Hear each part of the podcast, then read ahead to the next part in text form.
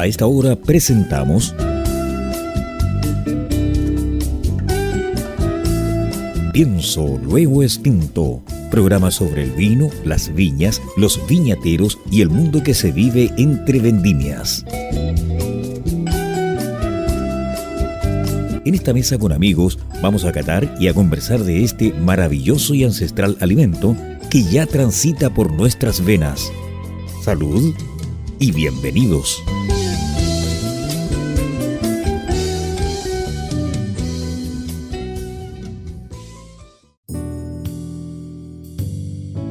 Muy buenas tardes, queridos auditores de Pienso Lo Distinto. En este sábado 30 de mayo se nos va el mes. Estamos llegando a la mitad del año de 2020 y seguimos con nuestro programa Pienso Lo Distinto, el único programa de la frecuencia modulada que hablamos de vino, viñedos y bebidas. Saludo a, a mis panelistas estables, mis queridos amigos, a Pedro Narbona y a Maximiliano Mil Chiquillos. ¿Cómo están? Gusto saludarlos. Hola Carlos, muy bien. Hola Max y hola Jaime. Bueno, muy contento por un nuevo programa de Pienso Nuevo Extinto, con invitado hoy día. Yo contento, eh, estamos cerrando este mes del mar y también el mes del pisco con este invitado de honor, nuestro embajador del pisco y eh, cerrando el mes de mayo y como sé que a nuestro invitado también le gusta mucho la historia, yo encontré en unos archivos, encontré la última conversación de Carlos Condel con Arturo Prat. El 20 de mayo, el 20 de mayo, eh, Arturo Prat le dice, Carlos, eh, sí Arturo, mira, mañana podríamos hacer una fiestecita porque es feriado.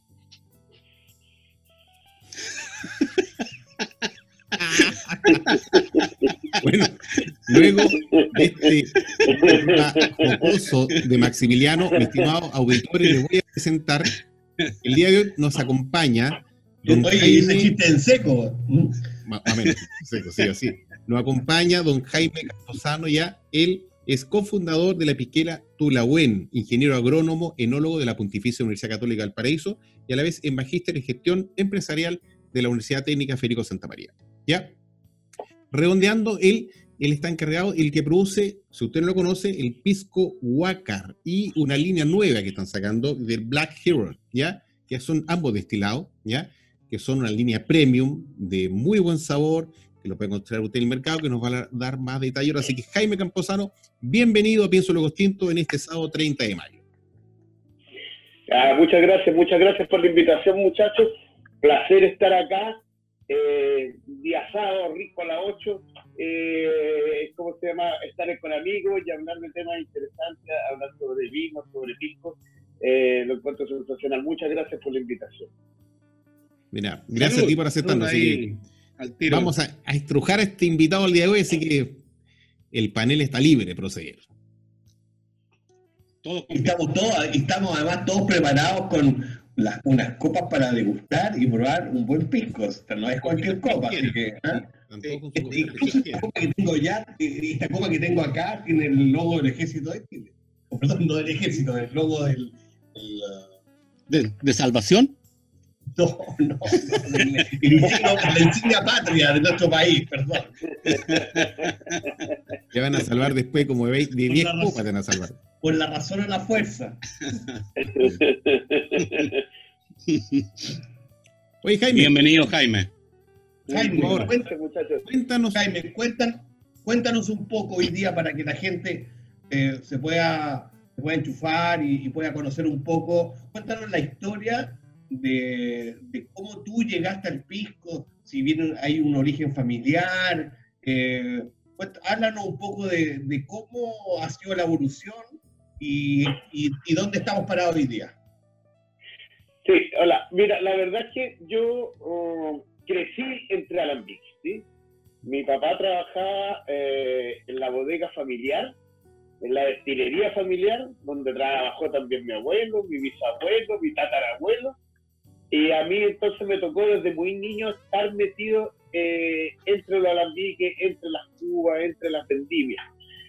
Así que yo, ah, cuando llegó el momento de pensar en digamos, futuro, qué quería hacer, yo lo que quería hacer era estar en el campo y estar cerca de esta tradición de esta, de esta tradición de destilación. Así que me fui a estudiar agronomía, estudié agronomía, me especialicé en enología. Cuando salí de la universidad era un buen, buen momento para entrar al mundo de la destilación. Estaba control y capel nomás, las grandes hegemonías de pisco. Y, no me querían mucho capel porque eh, yo venía de una, una familia que era típicamente control y en control tampoco me querían mucho por lo mismo. Así que me dediqué hace años al vino, ¿ya? Y paradojalmente eh, busqué siempre estar cerca de Ovalle, cerca de mi gente, cerca de los amigos, de la familia. Y estuve trabajando muchos años en la Villa Francisco Aguirre, que era de Capel. Ahí me abrieron las puertas. Estuve harto, unos siete años trabajando ahí eh, entre otras cosas, eh, estuve en Curicó, en, eh, qué sé yo, Los Robles de Curicó, en Santa Carolina, en Santa Rita. Estuve un par de años en Estados Unidos trabajando en Napa también.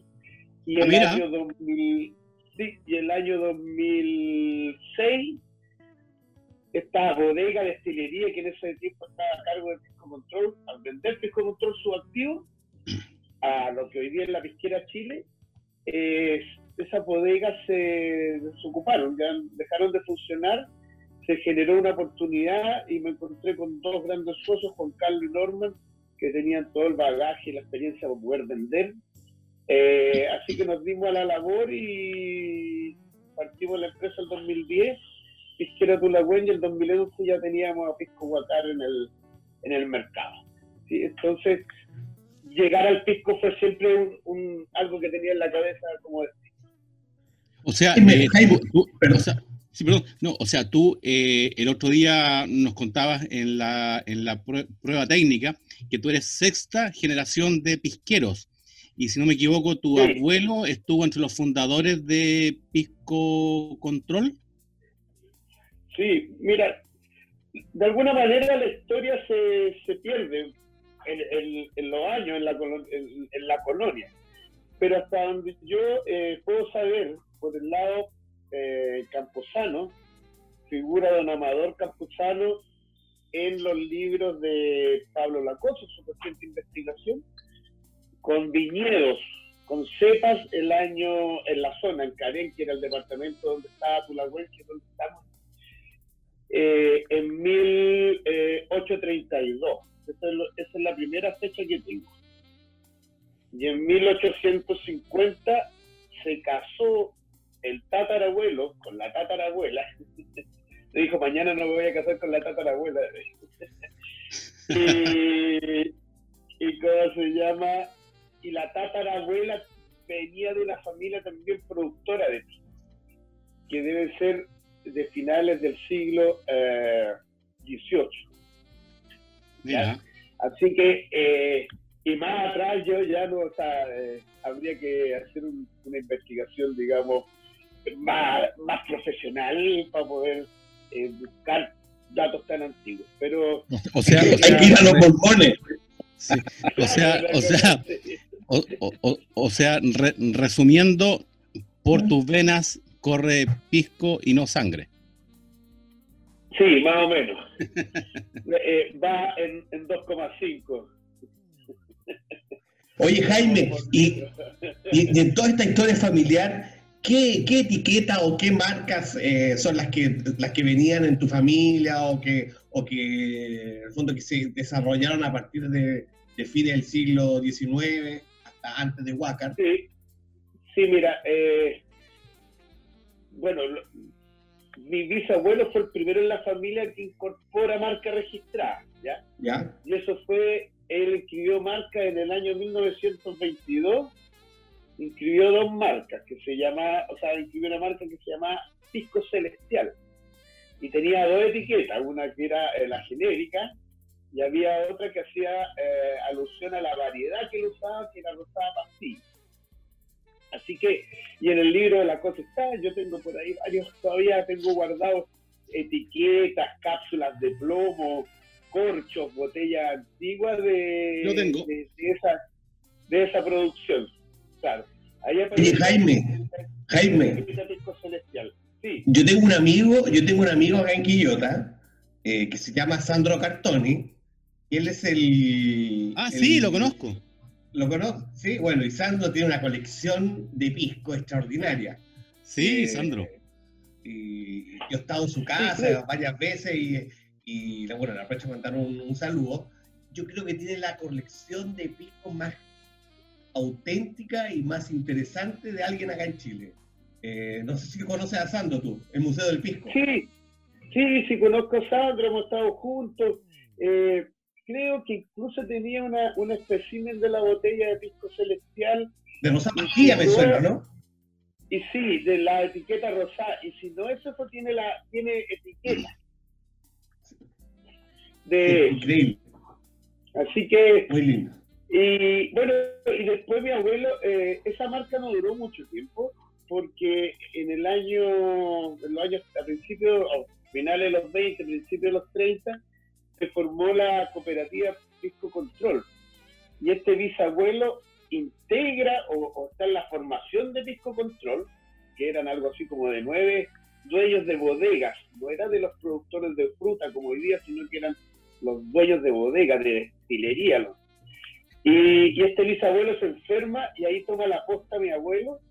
y mi abuelo fue presidente, fue el tercer presidente de, de Pisco Control y se mantuvo ahí como 40 años. Es decir, si no me equivoco, a principios de los 80, él dejó de ser presidente de la cooperativa de control. Entonces, él, él de, de, todo ello, el que, el que tiene más nombre acá en la zona, eh, y por eso es uno de los grandes formadores de lo que llegó a ser eh, Pisco Control, desde, desde nueve tipos con bodegas pequeñas eh, bodegas del año 30, eh, hasta lo que fue, digamos, hasta casi todos los 80, Pisco Control. Y en, todo este tiempo, en todo este tiempo que es un, estamos hablando de, de, 100 años, eh, donde tu familia ha interactuado con el pisco, ¿tienes alguna referencia de cómo, qué ha pasado con el consumo de pisco eh, a través de, a través de este, del tiempo, en el fondo? sí, Sí, bueno, el, el consumo de, de, pisco como tal eh, revienta en Chile después de la guerra del Pacífico.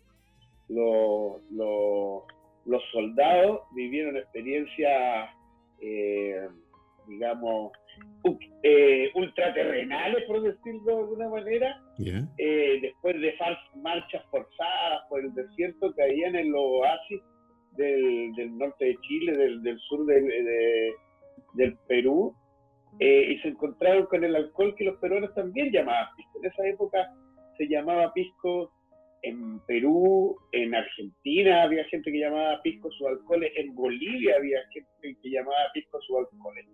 Y se encontraron con este pisco y lo vivieron en ese contexto y por lo tanto cuando volvieron a Chile contaron su, historia y resal, eh, resalzaron eh, eh, este producto y el consumo del pisco en Chile empezó, digamos, o se empezó a generar una demanda y esta demanda fue suplida por los pisqueros del norte de Chile. Y desde ahí el pisco empezó con fama, con una fama que lo llevó a tener una denominación de origen en el año 30, plantas y capacidades que aumentaban.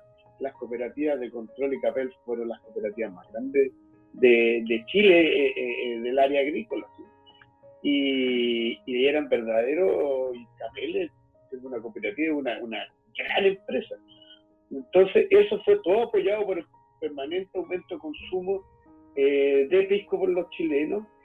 Y también hubo una pausa, entre medio, entre medio hubo una pausa, porque como vino este incremento en el consumo de pisco, que se dio, también la gente del sur empezó a hacer aguardiente, que, impulsaron también la creación de la denominación de origen del pisco en la tercera y cuarta.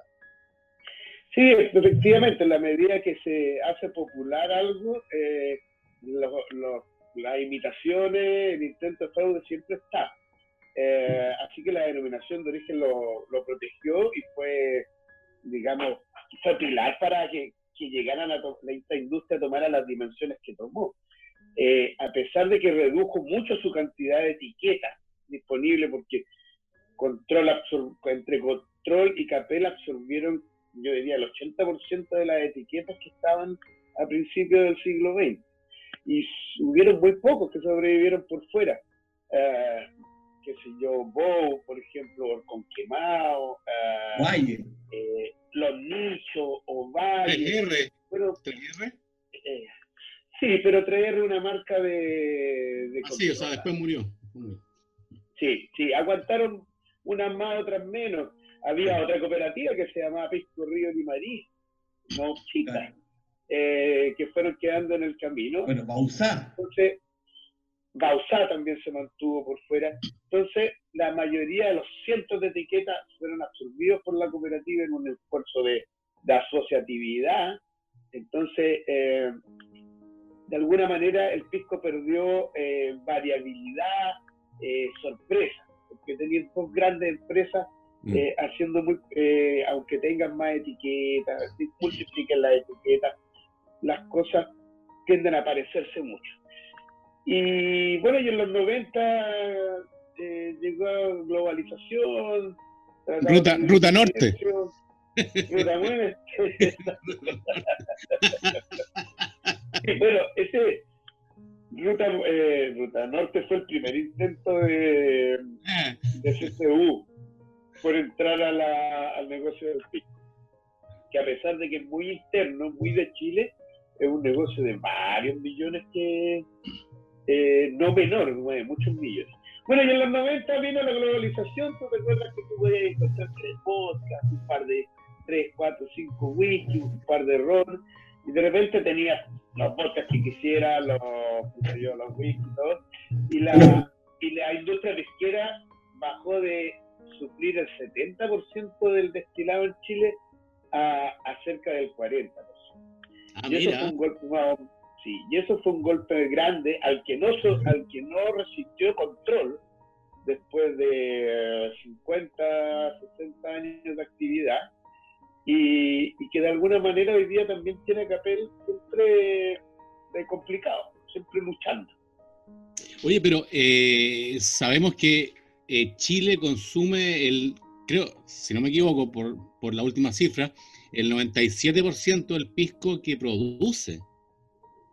Sí, los chilenos tenemos, uh, nos tomamos todo el pisco que producimos, casi todo, eh, en, la, la, proporción que sale afuera es bajísima. Eh, yo diría que es menor al 10%. Y además nos tomamos la mitad de la producción del aguardiente peruano. Claro. Entonces, eh, la verdad que nos tomamos todo. Somos el mercado para este aguardiente. Jaime, y eso que tú indicas de la producción del aguardiente peruano, ¿se compra a granel, lo usan acá, lo embotellan distinto? No, no, aquí pueden llegar las botellas eh, peruanas, pero tienen que ingresar como aguardiente de, uva. Ya. Al resto del mundo podrá, salir como pisco, pero a Chile no tienen que entrar con la denominación aguardiente de uva. Ahora, ah, porque la legislación chilena dice que el pisco solamente lo que hay entre la, entre la tercera y cuarta región. Entonces, sin embargo, claro, sin embargo, sin embargo, uno se encuentra con las cartas que ofrecen pisco peruano, las revistas que publicitan pisco peruano. Eh, eh, la Asociación de Productores de Perú fue capaz de colgar en, pleno paseo humano el pisco peruano eh, para hacer publicidad. Entonces, a pesar de que entran como aguardiente, la gente lo consume pensando en la palabra pisco. Entonces, eh, eso es lo que quise decir. Nosotros nos tomamos el pisco chileno y el que no lo está.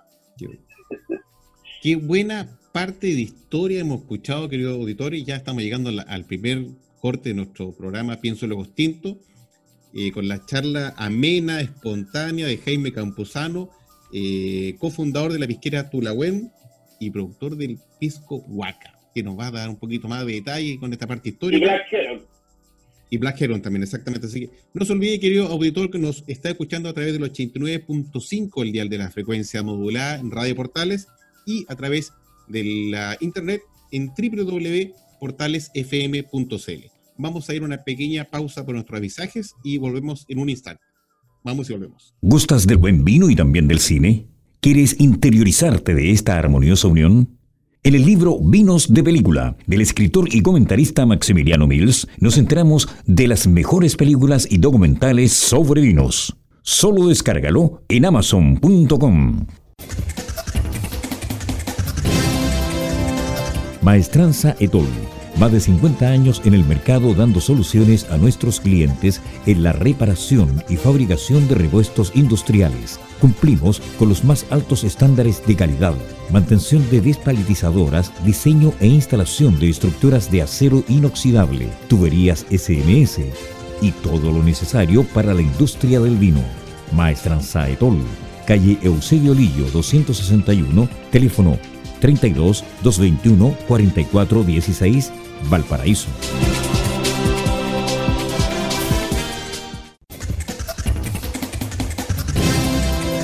Nadie habla de vinos como lo hacemos en WIP.cl y porque somos el único medio especializado en vinos de Chile y Sudamérica, auspiciado por sus lectores, por ti, no por bodegas.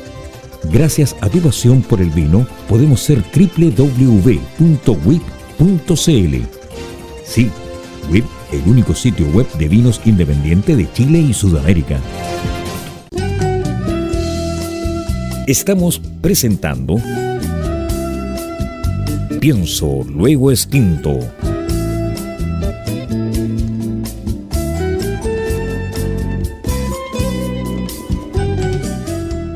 Querido auditor, después de esta pequeña pausa de visaje, seguimos nuestro programa Pienso, luego extinto a través del 89.5 del dial de la frecuencia modulada y a través de www.portalesfm.cl.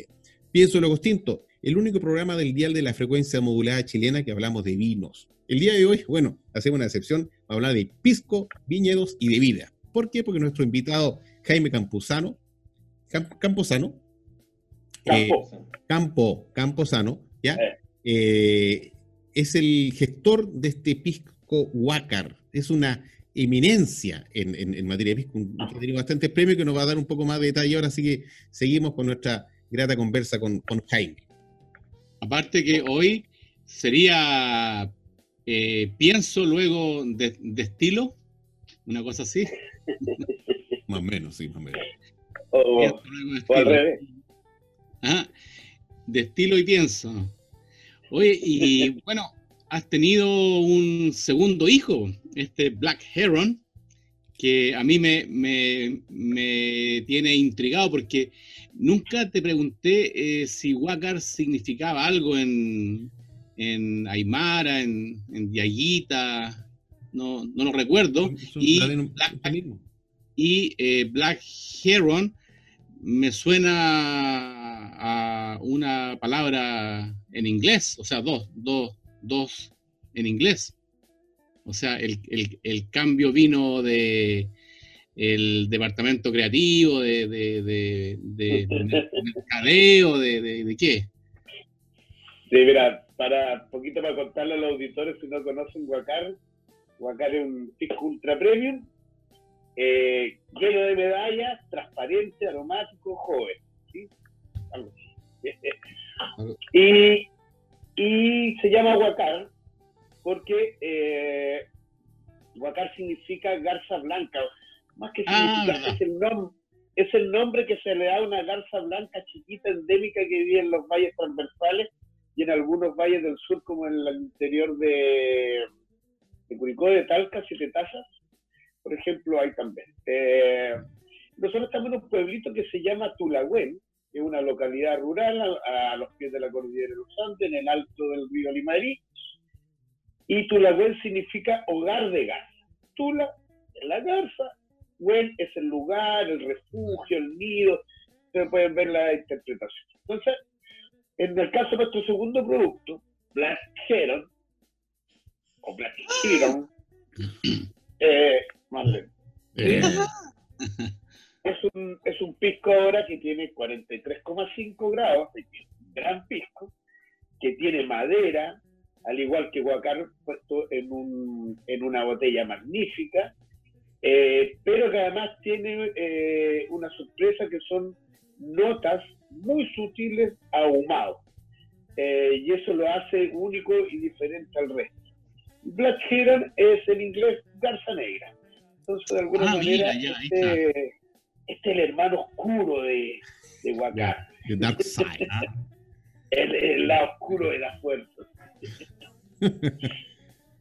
Jaime, Jaime, para, la gente que, no, que nos está escuchando, ¿tú, les podría o nos podría explicar eh, tu pisco, en el caso de Wacker, eh, ¿qué, son, ¿qué es un destilado, qué es un doble destilado, qué es un triple destilado?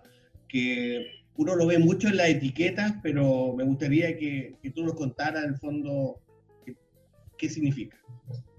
Sí, muy, rapidito, eh, para que la gente eh, sepa, eh, lo primero que se, tiene acá es uva. La uva la convertimos en vino, por lo tanto el azúcar se convierte en alcohol, y luego por un proceso de destilación que permite separar el agua del alcohol, nosotros traemos este alcohol desde el vino y lo concentramos eh, en un líquido transparente que, que es el aguardiente. Durante el proceso de destilación, los vapores más livianos salen al principio y eso le llamamos cabeza, que es rico en alcohol metílico. Después viene una, un, un segmento que se llama corazón, donde está el pisco real, el pisco que da la botella, el sabor, los aromas. Eh, y al final está un segmento que se llama cola, que tiene alcoholes superiores y otras cosas que no queremos. Entonces, para hacer el pisco nosotros extraemos este corazón. Ahora, este corazón puede ser pequeñito o puede ser un corazón grande en el sentido de, que va perdiendo calidad porque se va metiendo de alguna manera en la cola. Eso no hay un límite establecido. Y, eh, y por ejemplo, la, la destilación, segunda destilación, tercera destilación, nos permite tener, por ejemplo, un corazón grande, pero eh, de no muy buena calidad, pero al destilarlo por segunda vez, vamos a eliminar los aromas positivos, vamos a eliminar, digamos, los aromas negativos, pero al mismo tiempo vamos a eliminar aromas. Y si lo destilamos por tercera vez, vamos a seguir eliminando aromas negativos, pero se nos van a ir sin lugar a duda también positivos. Entonces, a medida que tú destilas más veces un mismo alcohol, se va volviendo neutro. Eso es súper bueno para el vodka, que busca un alcohol neutro, y los vodkas compiten entre ellos, quién destila más, yo destilo 10, yo destilo 15, le dice el otro, y así se, la, eh, se la llevan. Pero en el caso del pisco, eh, va a depender de la casa de destilación. Nosotros para Aguacar destilamos una sola vez en un corazón muy pequeño. Para Black Heron destilamos tres veces porque queremos tener aromas a moscatel, pero queremos tener aromas a moscatel tenues, ligeros, eh, eh, de menos preponderancia, porque al ir a la barrica, mucha fruta, mucho cítrico mezclado con la barrica, con las avellanas, con la vainilla, no casan bien. Entonces necesitábamos bajar el tenor aromático.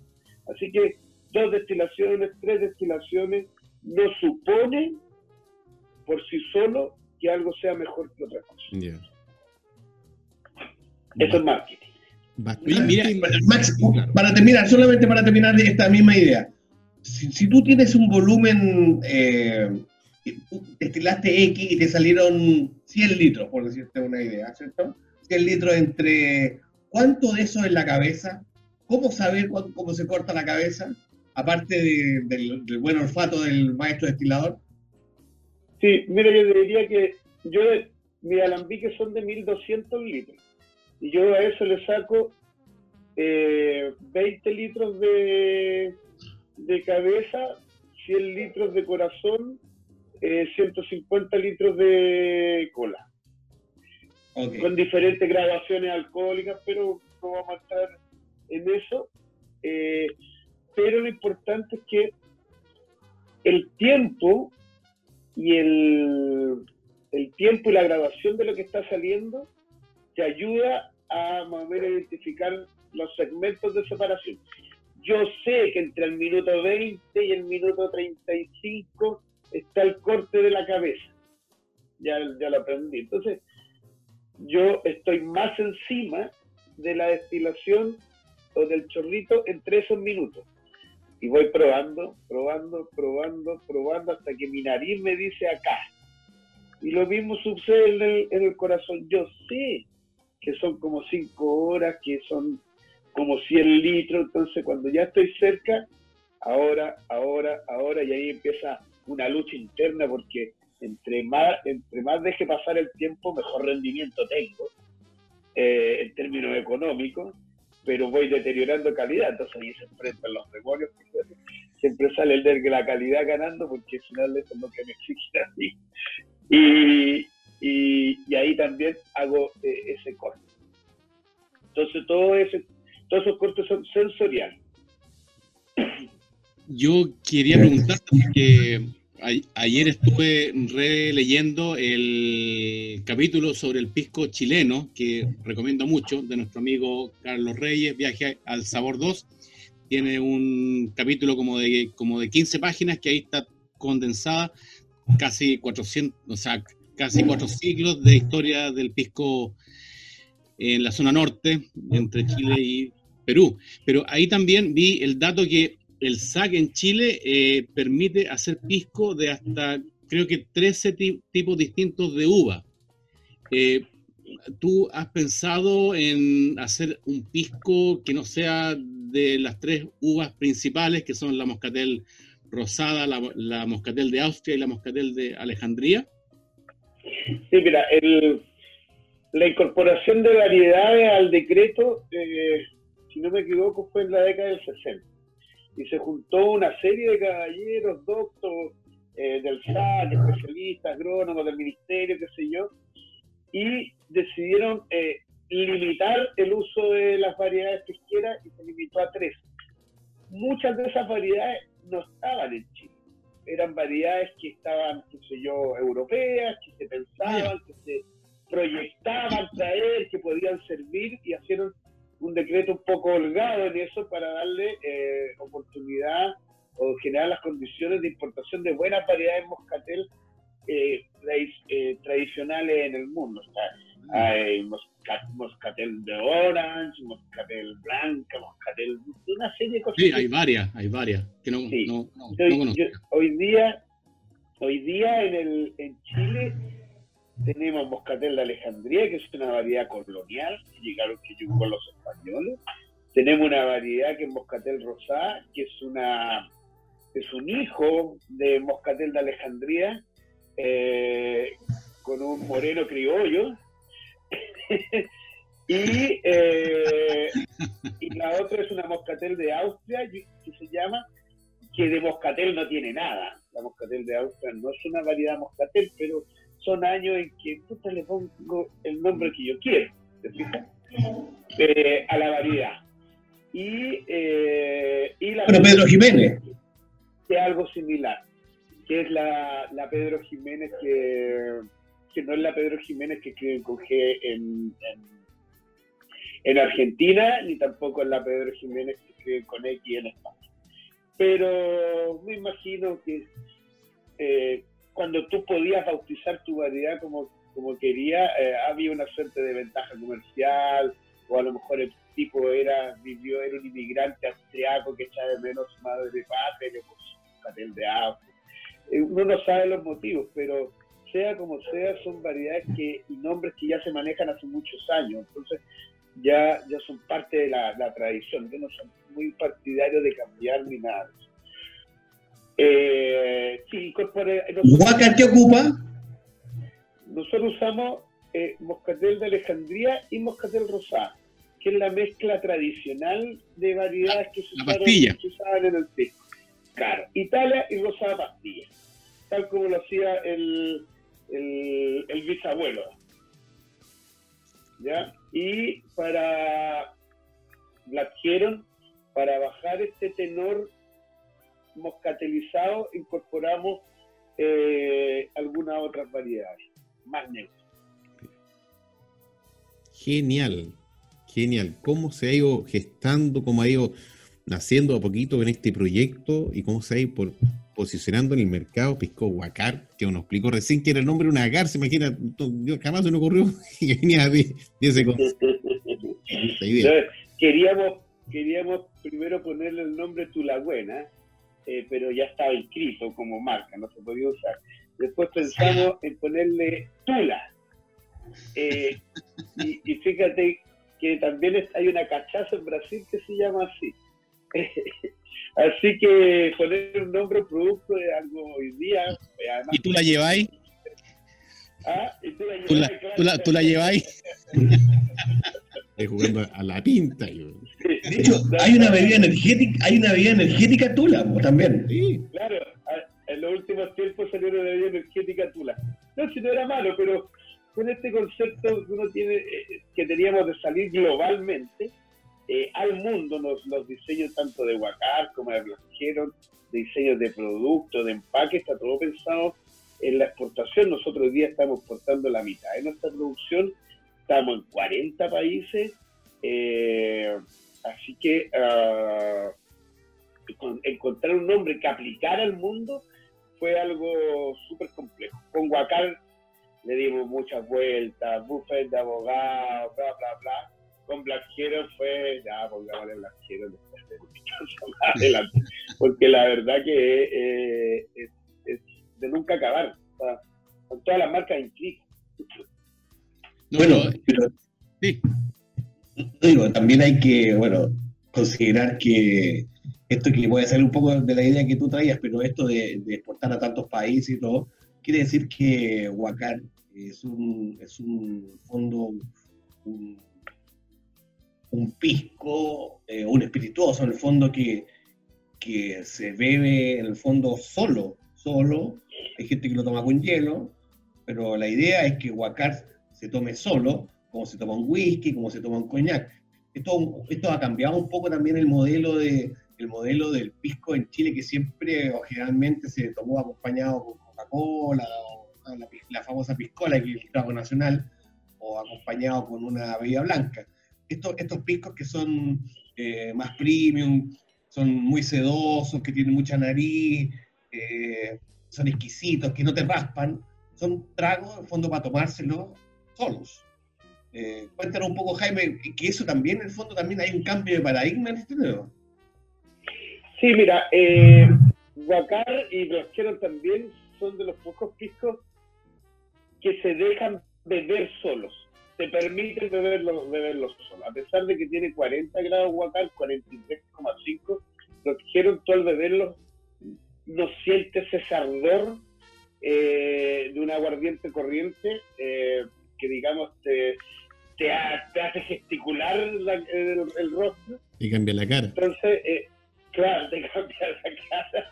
Entonces, se dejan beber solo y eso, eso es enriquecedor primero porque cuando tú puedes beber el destilado solo, sin agregarle nada, tú puedes sentir la esencia pura del destilado, del producto, algo que no vas a conseguir en ningún cóctel. Entonces, que se deje beber solo es, sensacional porque tú puedes, desde Huacar, por ejemplo, viajar a Turagüen, viajar a las parras, viajar a la uva, viajar a las variedades de directamente.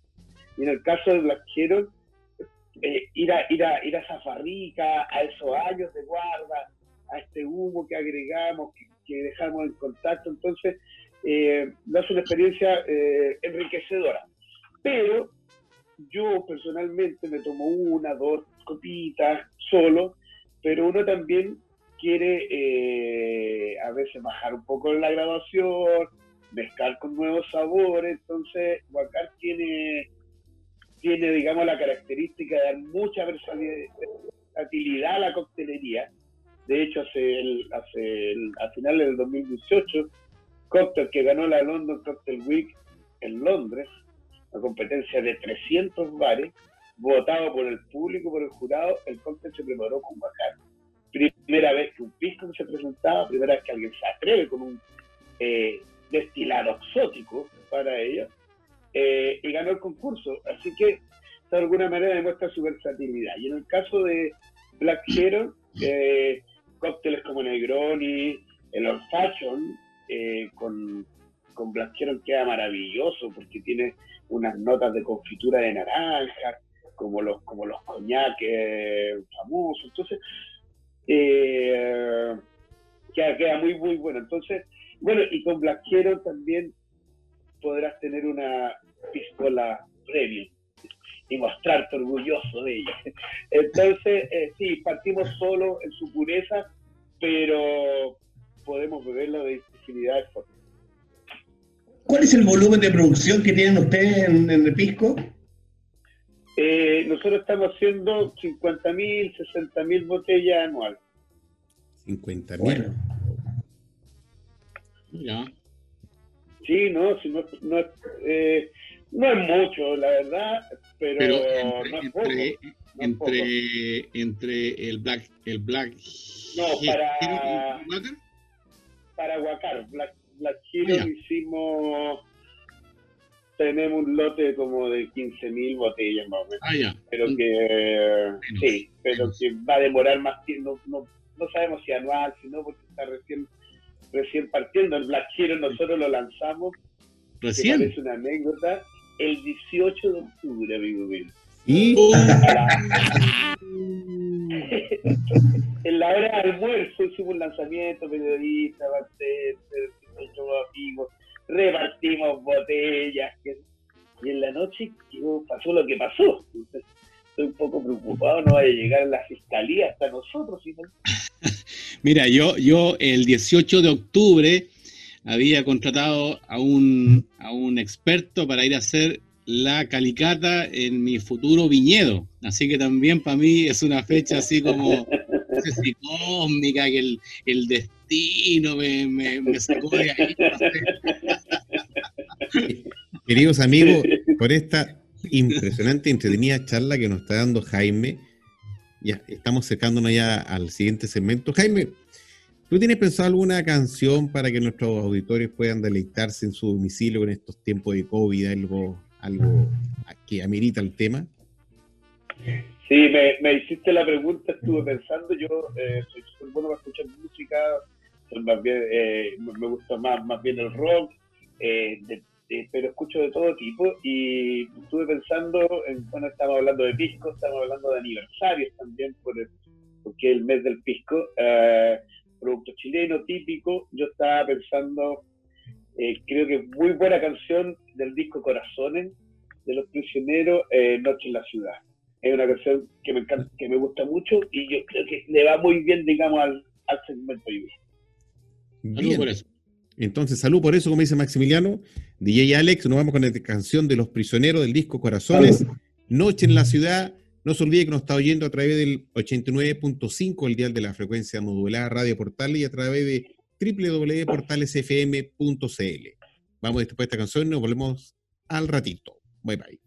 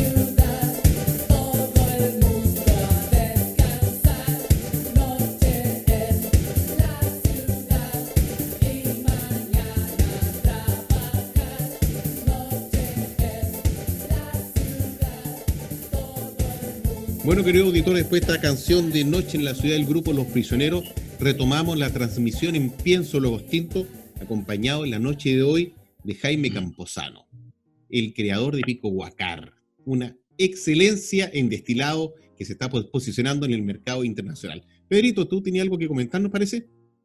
Sí, bueno, quería hacerle una pregunta a Jaime, o sea, en realidad un par de preguntas. Eh, una que me gustaría que nos contara cómo funciona Chile con el tema de los impuestos respecto a otros países, porque la gente tiene que saber que el pisco tiene un impuesto a ley de alcoholes que llega al, 30%, más el IVA que el 19%, estamos hablando de un 49% eh, de impuestos para un producto con denominación de origen.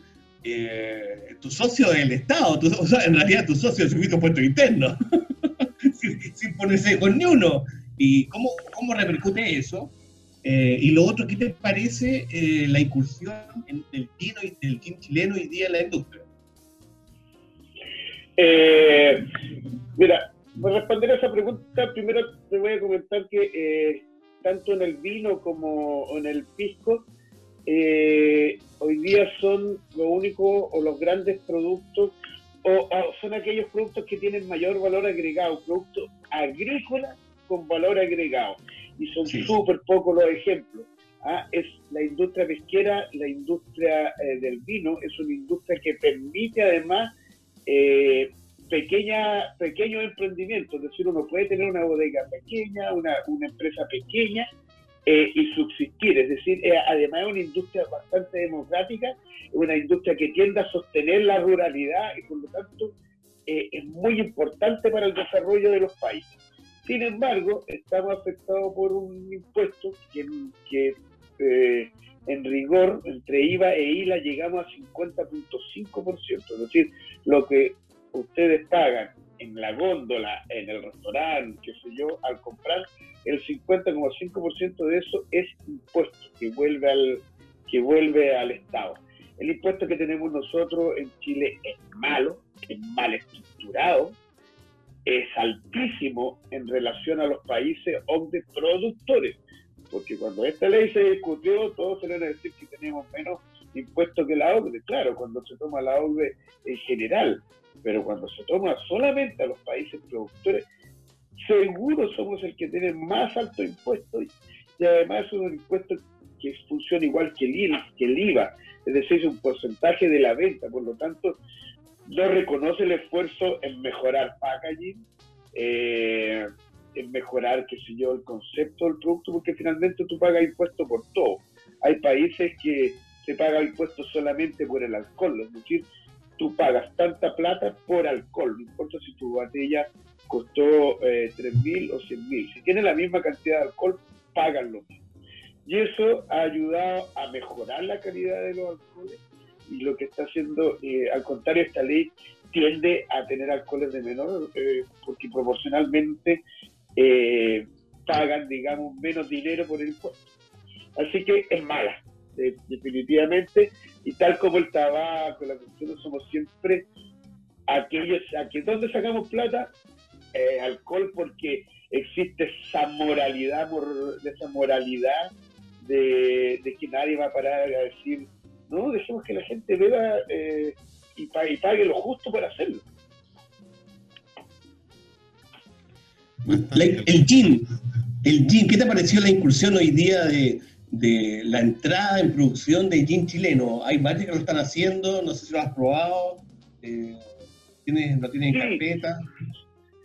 Sí, eh, eh, sí, he visto, han aparecido algunos, gin chileno la verdad que no son muchos, eh, pero han aparecido en la, en la, digamos, en la búsqueda de nuevos negocios, hay cosas bien interesantes, otras no mucho, eh, pero yo lo encuentro fantástico. Si nosotros somos un país que producimos y que sabemos destilar hace muchos años, así que eh, los primeros alambiques coloniales estuvieron acá en Chile. Entonces, yo creo que es bueno, gin es una es una es un tipo de de alcohol abierto, es decir, no tiene denominación de origen, en cualquier parte del mundo se puede hacer. Eh, cuidado con las modas, el gin estuvo en los suelos en, el, al final de los 90, en el 2000, renació porque las grandes empresas mundiales de ayo y Pernod Ricard le pusieron ficha y lo impulsaron con Henry y otros gin. Entonces, como esta es una historia larga, hay que tener cuidado con las modas y afirmarse en, lo que uno sabe hacer, en lo que uno puede hacer, eh, más que seguirse con la moda, pero lo encuentro fantástico. Hay otros alcoholes que yo también más, más sentados con hierba. Yo, en cuanto más seamos en esto, eh, yo creo que es mejor. Panelistas, si ustedes me permiten un minuto, una respuesta de un minuto. Una pregunta y una respuesta de un minuto.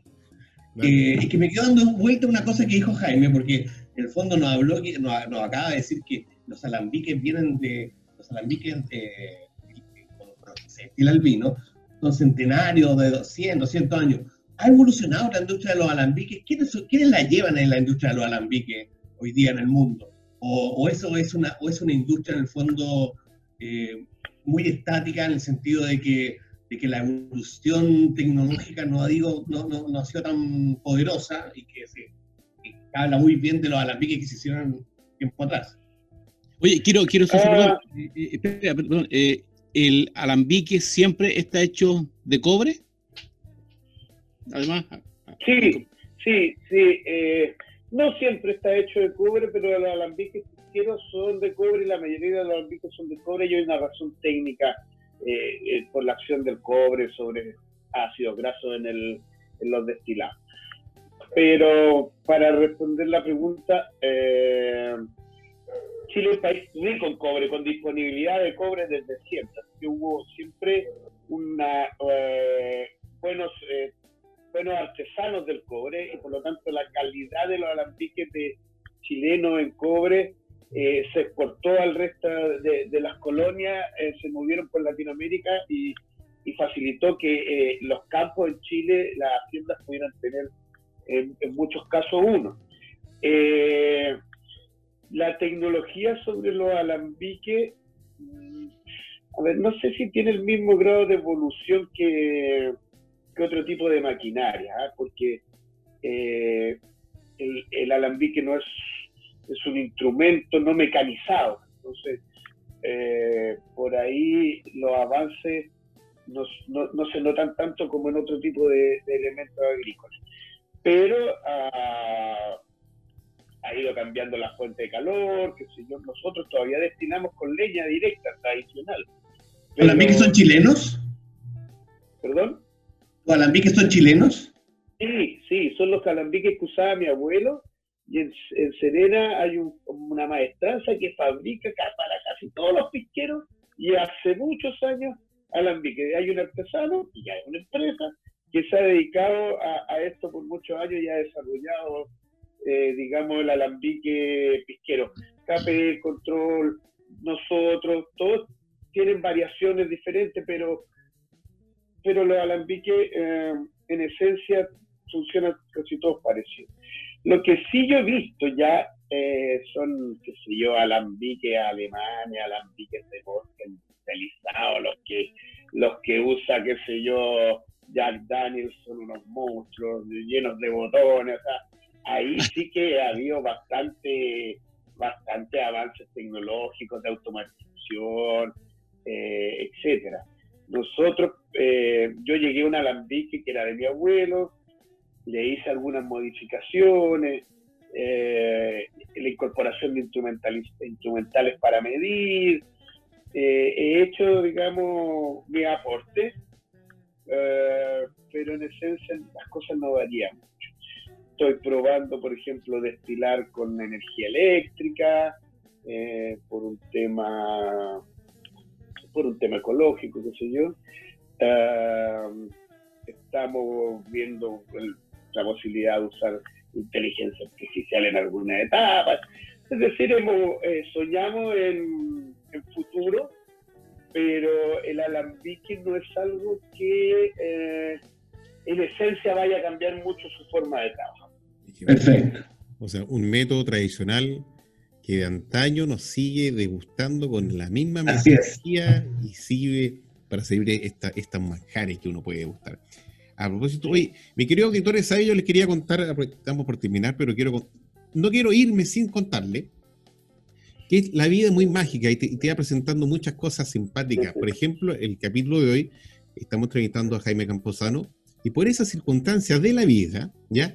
Con Jaime tenemos un amigo en común que se llama Osvaldo Corral Gallardo, que él está en Estados Unidos, trabaja para la cadena Univision, allá en Houston, el lector de noticias la tarde.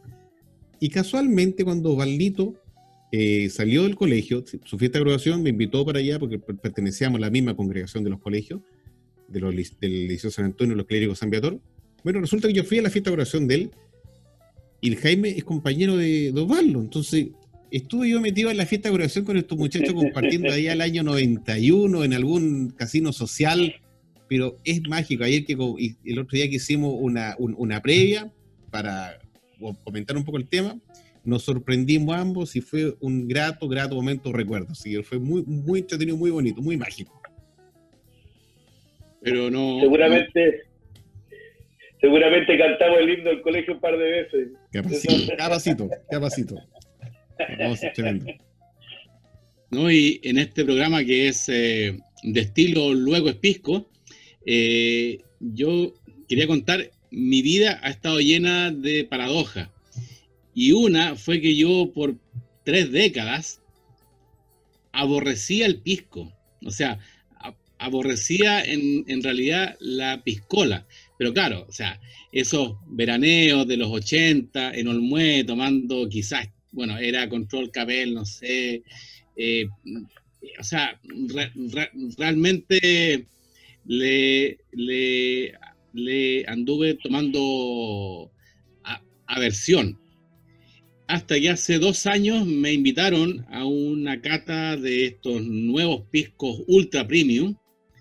Y me acuerdo que pruebo Wacker y dije, ¿de qué me estoy perdiendo? ¿Dónde he estado? Y, o sea, para mí aún es, eh, es, eh, es, difícil de, de, o sea, creer que estoy con un gran maestro destilador de pisco, tomando pisco, gozando pisco, porque, o sea, claro, como muchas cosas en la vida, están los normales, los regulares, los buenos y los ultra premium, como en este caso el gran Guacar. Así que gracias por este gran producto, Jaime. Sí, muy cortito. Eh, eh, la verdad que con Guacar en su momento tomamos una, una apuesta y llevamos la categoría Pisco hasta el Ultra Premium. En ese tiempo, hasta ese momento no había. Eso ha sido la ha dado mostrado el camino y hoy día tenemos varias marcas que están usando el segmento y varios emprendimientos que se han atrevido. Tu caso no es único, tenemos muchas personas como tú y las hemos rehabilitado a todos. Si usted tiene problemas... Era un pecador, yo era un pecador. Acá los, puede, los puede rehabilitar y volver a sentirse orgulloso de su producto nacional. Vi la luz, vi la luz, el Señor llegó a mí. Bueno, oye Jaime, antes, de, antes de, cerrar el programa, que ya estamos justo en la quemada, indícanos por favor, más o menos el, precio estándar ya de, de Huacar y de Black Hero, más o menos. Sí, eh, Huacar hoy día, eh, el precio de lista en góndolas de supermercado Jumbo que, que nos maneja es de 35 lucas y de ahí, digamos, Vía, nos pueden buscar, qué sé yo, nosotros tenemos una tienda que es un poquito más rebajado que ese valor. Eh, en, en, Villa, en Valparaíso, eh, hay disposición. El restaurante Los Barbones, eh, los repartos de domicilio, los que me acuerdo ahora. y en el caso de Black Heron, el precio en torno a los, a los 28 mil en góndola, pero digamos, en la página y en otras alternativas online hoy día eh, existen diferentes precios, así que buscando eh, se puede encontrar una buena oferta. Y, ah, quiero saber qué, invitarlos a, a través de de nuestro Facebook, de nuestro Instagram, se pueden inscribir, arroba piscohuacar, arroba blackheron. El día 4 tenemos una masterclass donde voy a estar hablando en detalle de los procesos de cada uno de los piscos, de la historia de Huacar. Es totalmente gratuita, ahí se pueden inscribir, van a recibir ofertas y, y otros regalitos virtuales. Qué bueno, qué bueno. Y última, última, última pregunta que se me había quedado. ¿Es verdadero, Jaime, que los mejores piscos los hace un enólogo? Sí, no, no quiero ser tan, tan eh, específico en eso porque hay artesanos que hacen maravillas, pero en esto, para hacer un buen pisco hay que tener una buena uva, hay que tener sobre todo un buen vino. Eh, y hacer un buen vino requiere de conocimientos eh, científicos, eh, técnicos, duros. Entonces, sí, es posible que el hecho de ser enólogo me ayude mucho a lograr mi objetivo. Oye, y una, una última, ¿es, ¿es posible que la industria pisquera enfrente una ausencia de maestros destiladores por, por, por, por, por, eh, en, en, el fondo algo generacional? Eh, si no, desconozco la situación de las grandes, eh, me imagino que en la medida que avanza la tecnología, la digitalización, la instrumentalización, las ondas de medición, cada vez va a ser menos relevante para ellos el maestro destilador o para las grandes compañías, más que es algo lógico.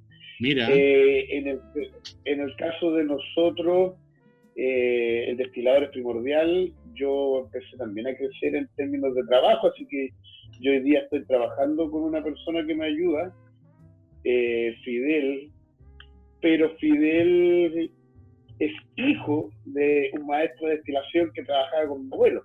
Así que, al igual que yo, también se escribió en los alambiques. Y el hijo de él hoy día está rondando, también los alambiques. Y mi hijo también. Así que espero que haya tradición para el futuro. Por eso no llevo al colegio a mi hijo, para que no sepa hacer otra cosa.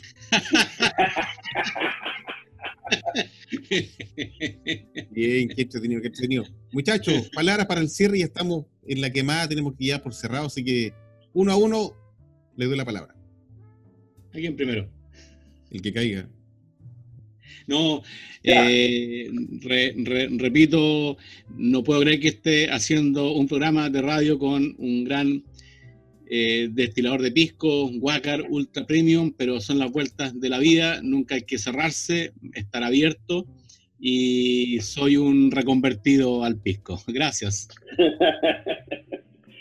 Eh, no, yo muchachos, agradecerle la invitación, la he pasado súper bien, espero que la gente en su casa le haya gustado y siempre dispuesto para lo que necesitan y cuando salgamos de de esto están todos invitados a conocer Tulagüen y las destiladores.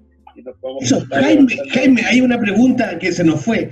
Tú hace, hace bueno, en momentos de normalidad, no ahora, hace enoturismo, ¿no? Eh, la gente puede visitar la planta. Sí, sí. Todavía no, no lo tengo como algo establecido. Tengo un proyecto curso aprobado para eso, pero con la contingencia lo vamos a estar retrasado hasta junio del próximo año sin embargo, en los meses de invierno generalmente estoy destilando junio, julio, agosto. Eh, y si estoy ahí, alguien puede entrar sin ningún problema, conversar. Yo estoy muchas veces 12, 13 horas solo ahí destilando, entonces súper bienvenido a las visitas. Pero algo así como formal no tenemos todo. Ok. Ya te voy a ir a ver, yo te voy a ir a ver. Yo también. Sí, se pasa bien. Voy a llevar unos vinos, por lo menos. Hacemos campanaje. Manténganse entrenados, ¿ah? con eh, elongaciones para allá, ¿ah? porque alto rendimiento. Bien.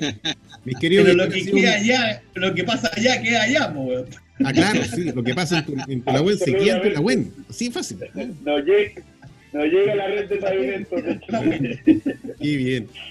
Ya, mis queridos auditores, muchas gracias por, por, aceptarnos en su casa, por recibirnos en este sábado 30 de mayo, con la grata compañía de Jaime Camposano damos por cerrado este capítulo, esta transmisión de Pienso Luego Extinto, el único programa en la frecuencia modulada que hablamos de vino, por el caso de hoy hicimos una excepción, invitamos a nuestro querido amigo Jaime Camposano y hablamos de pisco, de, viñedos y de vidas. Saludos para todos, a cuidarse y nos vemos la próxima semana en otro episodio de Pienso Luego Extinto.